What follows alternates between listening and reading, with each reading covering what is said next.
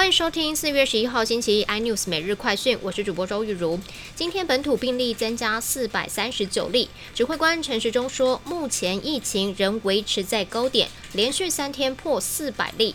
指挥中心也表示，已经和辉瑞大药厂签订了七十万人份的口服药物的采购合约，其中三十五万人份的药物将在今年第二季到货。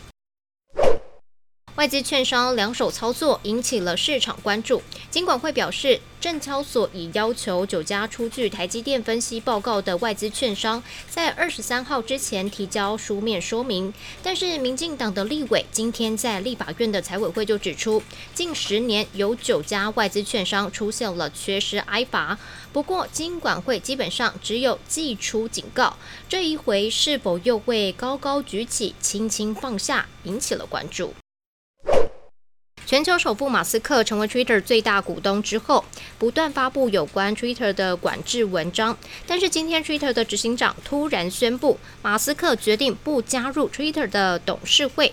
他表示，和董事会多次讨论，也邀请马斯克加入董事会的相关事宜，也直接跟马斯克本人交涉这件事情。本月五号决定委任他为董事，原定九号会生效，但是马斯克却在同一天表示无意加入 Twitter。的董事会。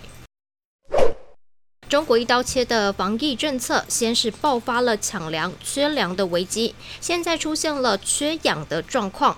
供应全上海百分之九十以上的家用氧气瓶，上海深威医用气体公司，因为一名充装工厂员工确诊，直接关闭了整条生产线，还暂停了浦西地区的氧气配送。中国网友气炸，痛批政府，认为干脆炸了上海，就能直接一键清。更多新闻内容，请锁定有线电视四十八八十八 MOD 五零四三立财经台 iNews，或上 YouTube 搜寻三立 iNews。感谢台湾最大 Parks 公司声浪技术支持。你也可以在 Google、Apple、Spotify、KKBox 收听最新的 iNews 每日快讯。